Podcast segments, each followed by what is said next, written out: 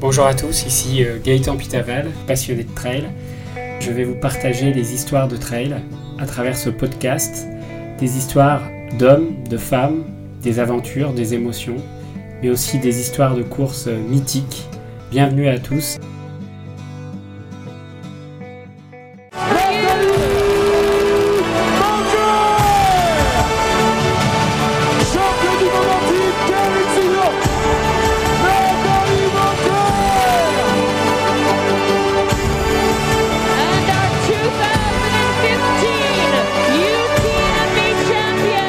Aujourd'hui, je suis ravi d'accueillir Nathalie Mauclair dans Trail Story. Nathalie Mauclair qui va se présenter juste après. Donc Nathalie, une grande championne qui a gagné deux fois les championnats du monde de trail et qui a gagné euh, quelques-unes des plus grandes euh, courses de trail au monde. Donc bonjour Nathalie, tu vas bien? Oui, merci, je vais bien. Est-ce que tu peux te présenter rapidement pour les auditeurs et nous dire bah, globalement qui tu es, de quelle région tu viens et comment tu es venu à pratiquer le trail? Alors, euh, Déjà, j'ai commencé à courir euh, par hasard euh, pour mes 40 ans. Ça fait 10 ans, j'ai 50 ans. Et euh, la découverte de la course à pied a complètement changé ma vie, dans le sens où je suis arrivée à la course à pied pour courir un marathon et j'ai fini par faire des ultra-trails.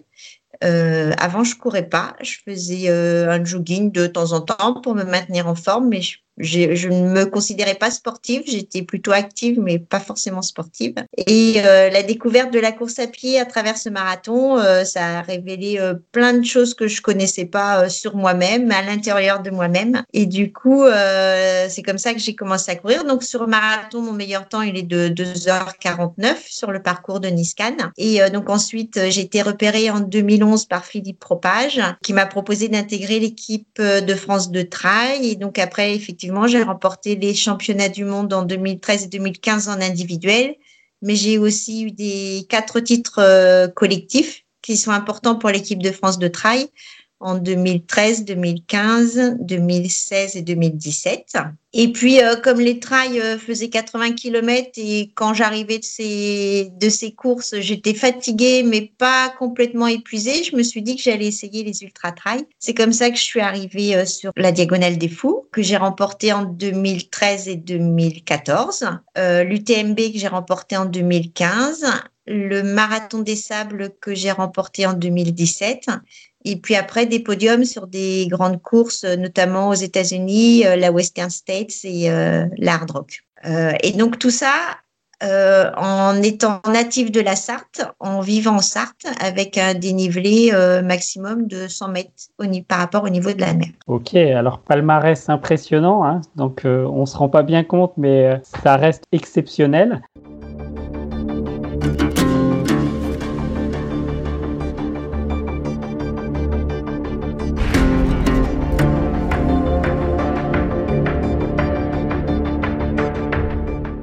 Donc, tu, comme tu l'as dit, tu as été deux fois championne du monde de trail, en individuel, mais aussi euh, par équipe. Donc, est-ce que tu peux nous parler de ces deux expériences, donc notamment ta victoire en 2013 au Royaume-Uni et en 2015 à Annecy, donc euh, en France. Est-ce que tu peux nous parler un peu de ces, deux victoires individuelles? Comment tu les as vécues? 2013, euh, bah, c'était l'inconnu. Euh, première sélection euh, pour une épreuve mondiale euh, en trail. Comme j'avais pas de passif de sportif, je me rendais pas bien compte de, de, ce que je venais y faire. Après, je m'étais préparée au mieux et j'avais surtout envie de bien faire parce qu'en fait, euh, l'année précédente, il y avait eu une course, on avait fait un regroupement d'équipes de France à Cirzinal et en fait, on avait couru en, maillot d'équipe de France. Et c'est là où j'ai euh, découvert la magie du maillot, puisqu'en fait, quand on court en, bleu, blanc, rouge, ben, du coup, les gens ne nous connaissent pas forcément par notre euh, prénom. Et en fait, ils, ils, supportent un pays. Et donc, sur cette première course, en fait, j'ai découvert qu'on me disait Allez la France. Et là, c'était une révélation où je me suis dit, oui, Là, je cours pas pour, euh, pour moi, je cours pas pour mes partenaires, mais je cours pour la France. Et ça, c'était euh, assez magique. Donc, euh, j'avais vraiment mis beaucoup d'énergie pour préparer ces championnats du monde de 2013. Et, et je suis donc c'était un parcours particulier parce que c'était une course en boucle. On faisait cinq fois 17 km, je crois, quelque chose dans le genre-là.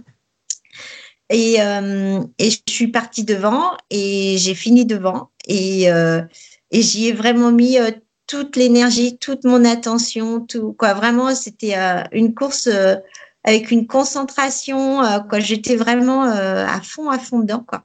Et, c'était vraiment une, belle une belle récompense bah, de, des entraînements que j'avais fait, de, de, tout ce que j'avais fait. Et en même temps, c'était difficile, mais ça m'avait pas paru euh, insurmontable. Donc j'étais assez, assez contente de moi, avec le sentiment de me dire, bah ouais, c'est envie d'essayer de, recommencer, quoi, de faire aussi bien. Donc 2015, euh, nouvelle sélection, donc nouvelle opportunité, mais là le parcours était tout autre. C'était à Annecy.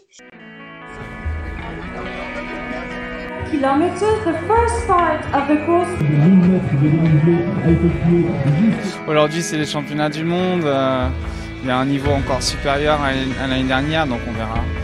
Je me sens bien. J'ai réussi à bien dormir, donc. Euh,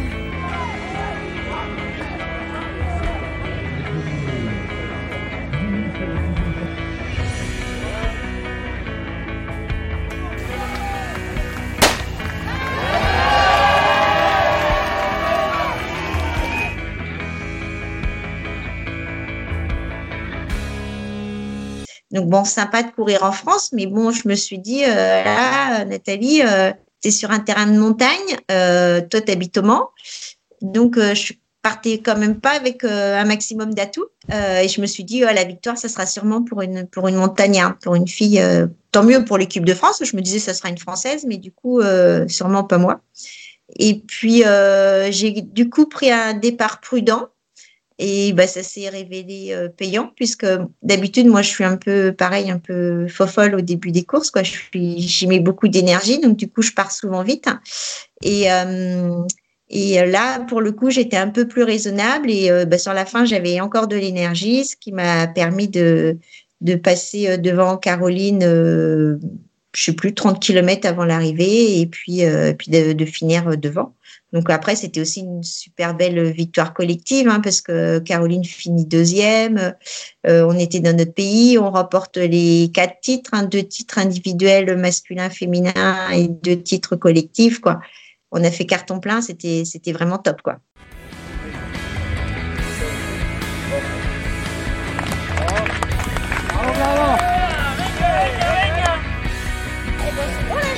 Ben alors.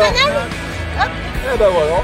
Allez, voilà Suivant pour l'équipe de France Patrick de l'équipe de France qui vient chercher la médaille de bronze.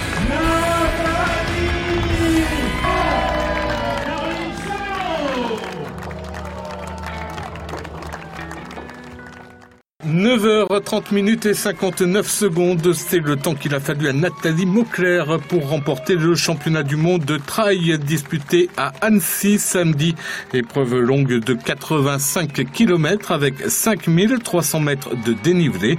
La Champagnéenne conserve donc son titre mondial.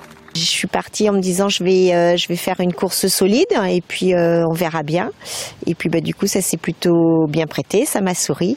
Et du coup j'ai saisi l'opportunité et j'arrive avec euh, tout juste à peine trois minutes d'avance.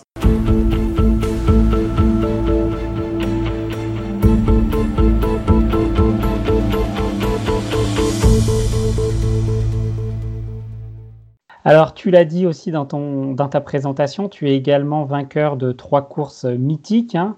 euh, donc l'Ultra Trail du Mont Blanc, l'UTMB que tu as gagné en 2015, le Grand Raid de la Réunion, la Diagonale des Fous que tu as gagné deux fois, 2013-2014, et aussi le Marathon des Sables que tu as gagné en 2017.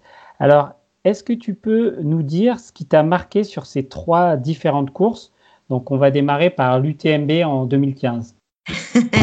L'arrivée à l'UTMB, c'est euh, c'est magique quoi. C'est euh, quoi, j'en ai encore les frissons quoi. C'est euh, vraiment quand je me replonge dedans, c'est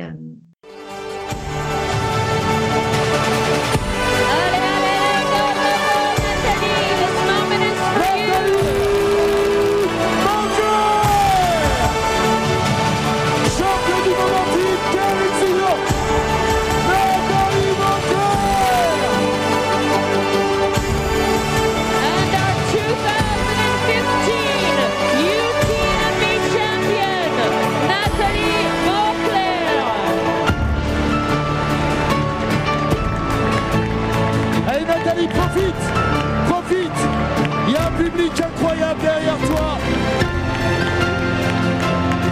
Deux titres incroyables aujourd'hui, cette saison. Un titre de champion du monde, un deuxième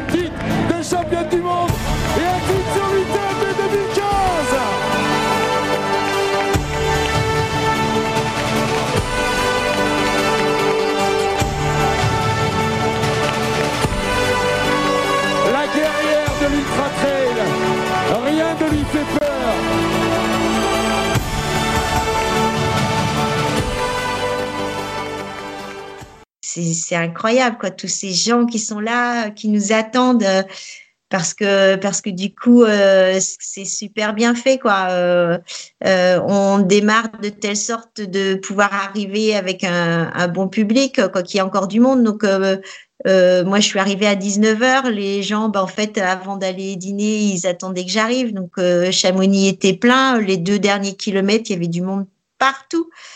Euh, ouais, c'était c'est complètement magique. Quoi. J'ai jamais vécu ça euh, ailleurs sur aucune autre grande course.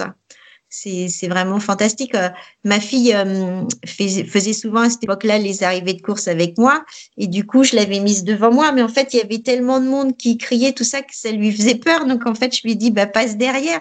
Ah non c'est c'est fabuleux quoi. L'UTMB mais l'arrivée je veux dire c'est fantastique et le départ aussi d'ailleurs mais l'arrivée est beaucoup plus, surtout quand on finit première. ouais. Donc il s'est passé comme tu voulais cette UTMB Là aussi, départ prudent. C'était l'année de la sagesse 2015. Départ prudent. Euh, je suis partie pour une grande balade, une grande aventure. Euh, je l'avais fait l'année d'avant, j'avais dû finir euh, troisième. Et là, voilà, grande aventure. J'avais fait une bonne prépa, je m'étais pas mis la pression. Euh, j'avais à peine regardé euh, qui qui était dans le départ. C'était vraiment une course pour moi, en me disant bah tu fais le meilleur de, ce que tu sais faire et puis bah tu verras bien. Et, euh, et de toute façon, là où j'ai le mieux réussi à chaque fois, c'était un peu dans cet esprit-là, quoi, de dire tu as fait le maximum, tu as fait la prépa que tu pouvais, maintenant tu n'as qu'à dérouler, fais-toi plaisir. Et, et là, c'était vraiment ça c'était vraiment ça, quoi, des, des le lever de soleil, euh, euh, ouais, quoi, des, bons moments, des, beaux souvenirs. J'en garde encore des très belles images, euh, des rencontres aussi, les gens qui nous encouragent, des petits mots. Ouais, non, c'est chouette. Mm.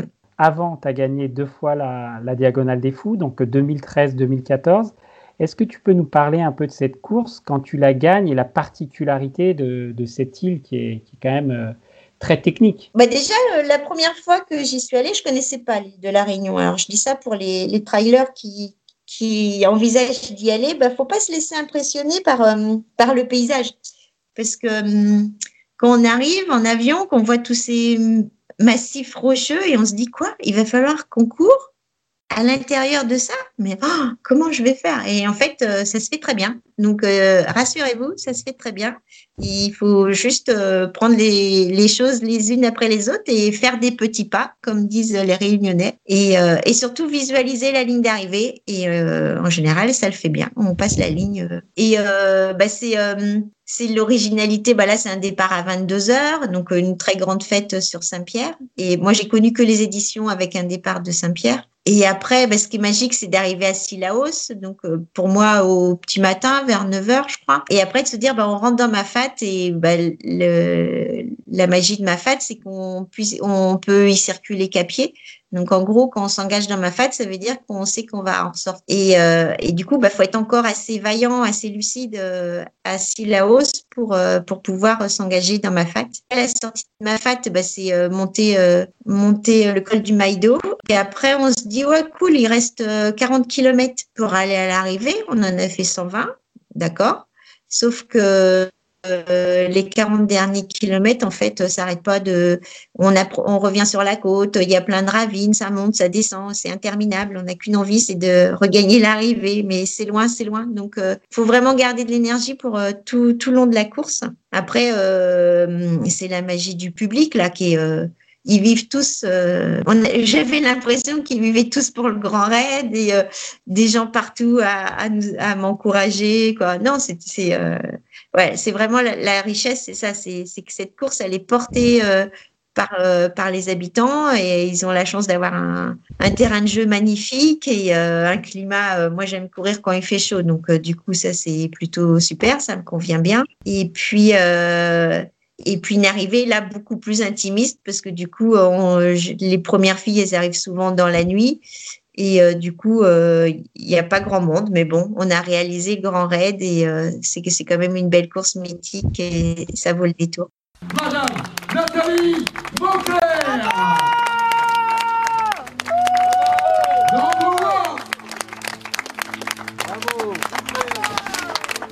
cette deuxième victoire ici, euh, bah, c'est assez magique. Hein. C'est pour moi le, trail le plus difficile hein, que j'ai jamais fait.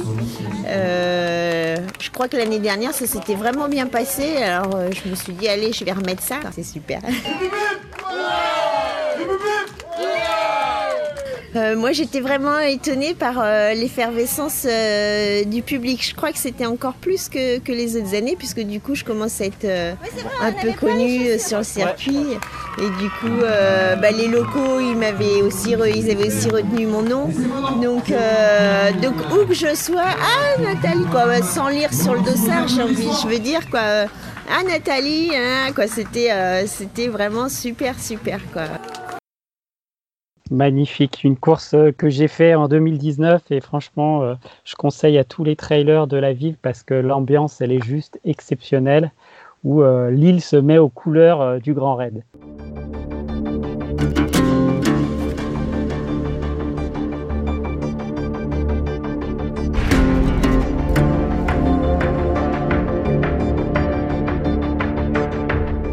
Alors, tu, tu, as gagné le Marathon des Sables en 2017. Alors ça, c'est une course, euh, pour le coup, il fait très chaud. Alors celle-ci, elle est, elle est aussi mythique, mais elle est dure, non? Et là, c'était la seule édition qu'il y a eu au Pérou, euh, au même format du Maroc, donc euh, les 260 km en bivouac, dans les mêmes conditions que la course du Maroc, mais du coup qui était au Pérou et elle n'a pas été renouvelée après dans ce format-là. Mais du coup, de l'expérience aussi des courses du Maroc, quoi, c'est comment dire, cette course-là, je l'ai préparée je l'ai bien préparé en course à pied, mais sans pression non plus, en me disant, euh, parce que là c'est en étape. Donc du coup, oui, pour ceux qui connaissent pas forcément, c'est 250, 260 km à courir en six jours. Donc ça veut dire qu'on dort tous les soirs. Et sa particularité, c'est qu'on part avec euh, un sac et il faut avoir dedans la nourriture, euh, de quoi changer, de quoi se laver, quoi, tout, tout notre confort pour une semaine, pour les six jours de course. L'organisation nous fournit euh, une tente qui est très sommaire et de l'eau qui est rationnée. On n'est pas libre de consommer la quantité qu'on veut. Et donc, à partir de ces paramètres-là, ça veut dire qu'il faut avoir un sac qui fasse au minimum 6,5 kg, mais qui, qui et un maximum de 13 kg. Mais on sait bien que plus on en met sur le dos, bah, plus ça nous freine, surtout quand on court dans du sable mou. Donc euh, la pression, moi je me l'étais mise là sur le, la gestion de ce sac, savoir euh, ce que je devais emmener, que ce dont j'aurais besoin, euh, ce que je devais manger, le nombre de calories, quoi. Et, je m'étais vraiment fait des nœuds à la tête et et je me souviens encore la veille de course, avant de, pas la veille de course, mais la veille de décoller, euh, j'étais encore en train de repeser mes sachets de nourriture pour m'assurer que j'ai pas de dégrammes en trop, tout ça, quoi. C'était, euh, c'était vraiment un gros chantier. Et euh, donc, la veille de la course, on donne nos affaires personnelles à l'organisation et on n'a plus que son petit sac de course. Et là, bah, faut se dire qu'on a une semaine, je me suis dit, moi, je me suis dit, bah voilà, tu as ton compagnon pour ta semaine. Il faut que tu fasses équipe avec lui. Je ne l'ai pas vraiment pas vécu comme une charge mentalement. Je me suis dit, c'est ton compagnon. Il est avec toi quand je lui ai parlé. Je lui ai dit, tu es avec moi pour la semaine et du coup, il faut qu'on fasse équipe. Voilà. Et, euh, et ça s'est très, très bien passé. Et, euh, et là, euh, du coup, il y a au-delà de l'effort sportif de courir, c'est aussi bah, l'effort de de, de, vivre dans vraiment des, des, conditions très très sommaires quoi. C'est euh, back to the nature quoi. C'est euh, c'est pareil. C'est c'est une course la seule chose qu'on pourrait lui reprocher c'est son prix parce que c'est pas abordable pour tout le monde. C'est c'est plus de 3000 euros. Mais bon après c'est je pense complètement justifié par rapport à la logistique et aux contraintes d'organisation quoi moi, je me suis jamais sentie en danger. Euh, j'étais toujours en sécurité. Euh, et euh, ouais, il y a des gros, gros moyens qui sont mis en place. Mais par contre, c'est vraiment une, expérience que je recommande pour beaucoup parce que du coup, c'est une semaine où on est en et, ça permet de, reposer les valeurs importantes qui sont qui sont essentielles pour pour nous, pour notre vie. Donc ouais, non, c'est une belle, belle, belle expérience. Au-delà de de l'effort sportif et de la victoire éventuelle. En tout cas, ça a l'air d'être magnifique. Des paysages extraordinaires et des douleurs dans les mollets. Le marathon des sables se termine ce mercredi et déjà cette première édition péruvienne est un succès.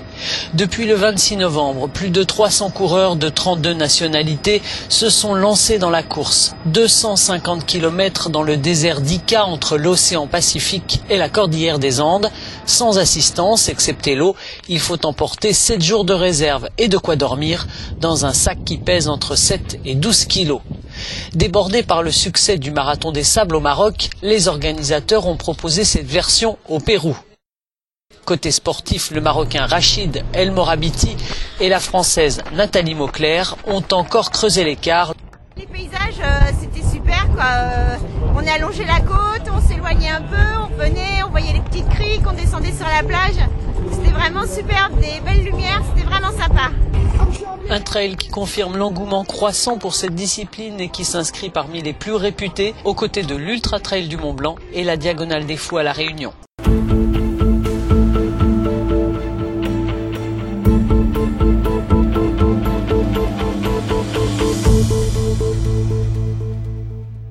Tu as également couru deux des plus grandes courses américaines. Tu en as parlé dans ton introduction, donc la Western State en 2014 et la Hard Rock 100 en 2017. Tu termines deux fois troisième de ces courses. Alors, qu'est-ce que tu retiens de cette expérience américaine? Est-ce que tu, y as vu des choses différentes euh, des courses européennes? Euh, L'ambiance, l'ambiance, la ferveur des Américains euh, sur des. Alors, à l'inverse des, courses, des précédentes courses dont on a parlé, là, il y a très peu de monde. Hein. je crois qu'on est 400 ou 500 sur la Western States et 300 sur la hard rock. Quoi. Je crois qu'on est, on est vraiment des tout petits groupes de coureurs, ce qui explique euh, la difficulté d'y accéder avec les loteries et tout ça. Et, euh, et après, bah, même si on, n'est qu'un petit nombre de coureurs, ils savent créer l'ambiance ils savent mettre l'animation. C'est, toute la fougue américaine, je crois, qui, vraiment met des belles, énergies sur ces événements-là. Euh, la simplicité, ouais, c'est vraiment très simple. Euh, moi, j'ai du coup euh, sur ces deux courses-là expérimenté la course avec un pacer, donc ça c'est sympa aussi. Donc un pacer, c'est quelqu'un qui vient courir avec nous à partir du de la moitié ou du deuxième, quoi, du dernier tiers de course. Donc, il a juste pour but euh, d'être là, de nous accompagner et euh, de, nous mettre en sécurité, puisque les Américains considèrent que au bout d'une vingtaine d'heures de course, on commence à être fatigué et moins lucide, et du coup, c'est un peu pour nous guider, nous protéger. Et euh, j'ai trouvé que ça c'était c'était sympa du coup de partager l'expérience de course et puis ça fait aussi une, motivation de se dire bon allez tu fais deux tiers toute seule et tu finiras avec quelqu'un à la fin. Donc ça j'ai bien aimé. Euh, et puis bah, l'immensité euh, des paysages, quoi. C'est, tout juste fabuleux là aussi. Ouais, L'Ouest américain, ça doit être quand même à traverser entre elles, ça doit être quand même génial. Hein.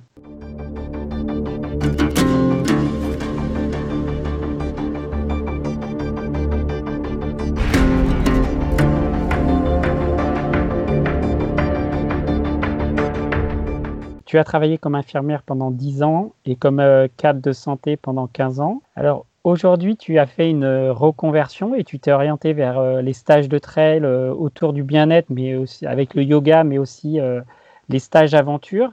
Qu'est-ce que cela t'apporte en fait d'avoir changé un peu de, de quitter ce milieu de la santé pour faire d'autres choses? Bah, Ça m'apporte en fait, j'ai l'impression de toujours être soignante quelque part, mais pas au même niveau. Du coup, là, on n'est pas dans le soin pour soigner une maladie, mais dans le soin pour accompagner, guider, partager, euh, prendre soin de l'autre encore, mais d'une autre façon. Et du coup, euh, et partager mon expérience, euh, partager mes connaissances par rapport à tout ce que j'ai mis en place moi pour réussir, que ce soit au niveau physique des entraînements, mais aussi tout ce qui est préparation mentale, euh, un peu de diététique aussi euh, naturellement. Quoi, c'est vraiment euh, tout ce qui est aussi gestion de l'hygiène de vie. Pour moi, dans, dans la vie, il y a trois trois secteurs essentiels hein, qui sont bah, la vie professionnelle, la vie personnelle et puis bah, la vie sportive.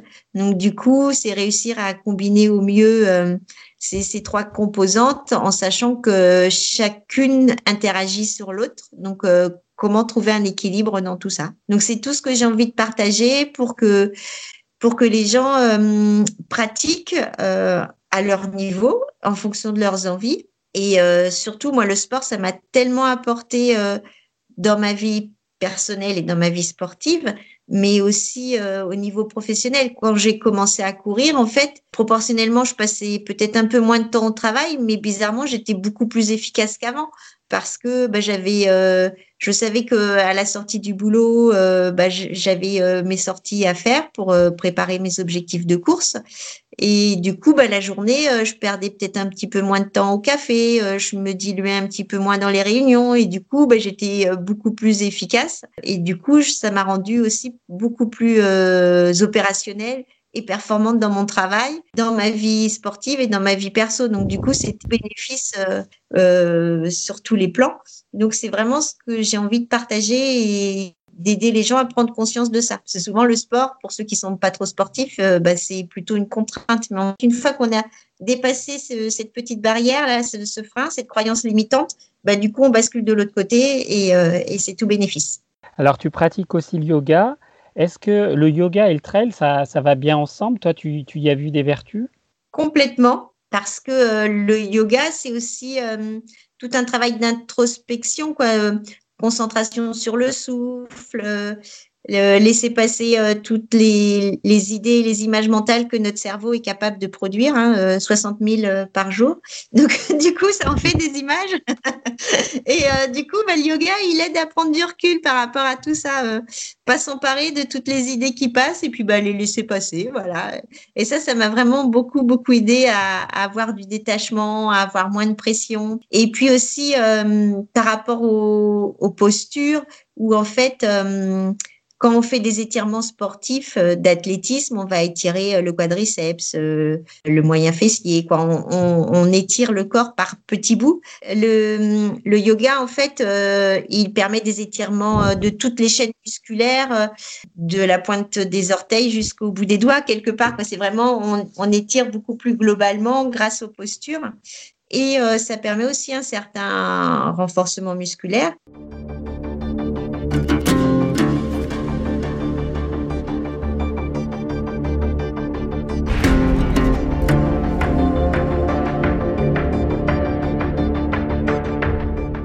Donc tu fais euh, pas mal de coaching physique et, mental. Alors est-ce que tu pourrais donner deux, trois conseils pour des gens qui souhaiteraient euh, débuter entre elles, deux, trois, euh, deux, trois conseils de, de championne, qu'est-ce que tu leur dirais pour bien se préparer euh, euh, mentalement et physiquement? Mentalement, c'est euh, se laisser porter par la nature et par l'univers qui nous entoure. Ne pas regarder la montre. Quoi. En général, si on arrive au trail, c'est parce qu'on n'a pas trop envie de regarder la montre. Et pas hésiter d'alterner course-marche pour démarrer, pour ensuite augmenter les, sections de, course et diminuer les sections de marche. Ne, pas avoir peur des appuis. au début, bah, les difficultés sont choisir des parcours avec des difficultés un peu minimes pour pas se faire peur. Et petit à petit, euh, il y, aura forcément une prise de, confiance. Et du coup, on sera de plus en plus à l'aise et, euh, et du coup plus performant. Ne pas négliger quand même tout ce qui est euh, préparation physique, renforcement des chevilles, renforcement musculaire. Le, renforcement qu'on peut faire à côté, c'est quand même essentiel pour prévenir les blessures et euh, moins souffrir pendant les courses.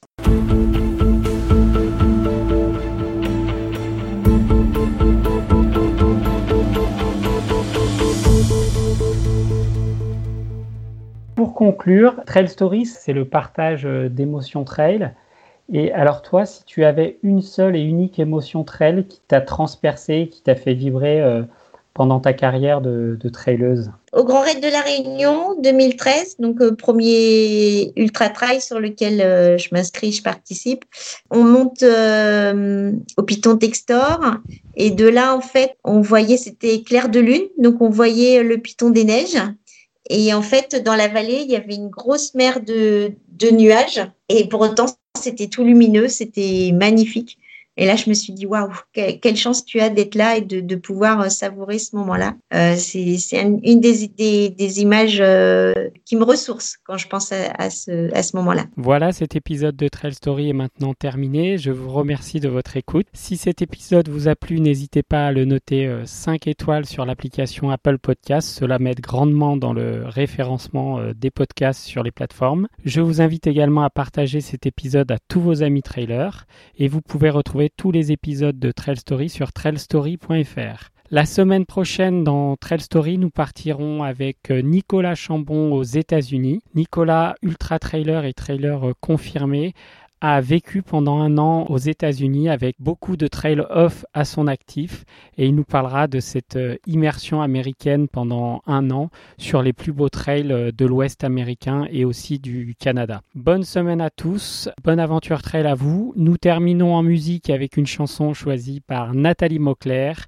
une chanson de Cindy Lauper, Just Wanna Have Fun.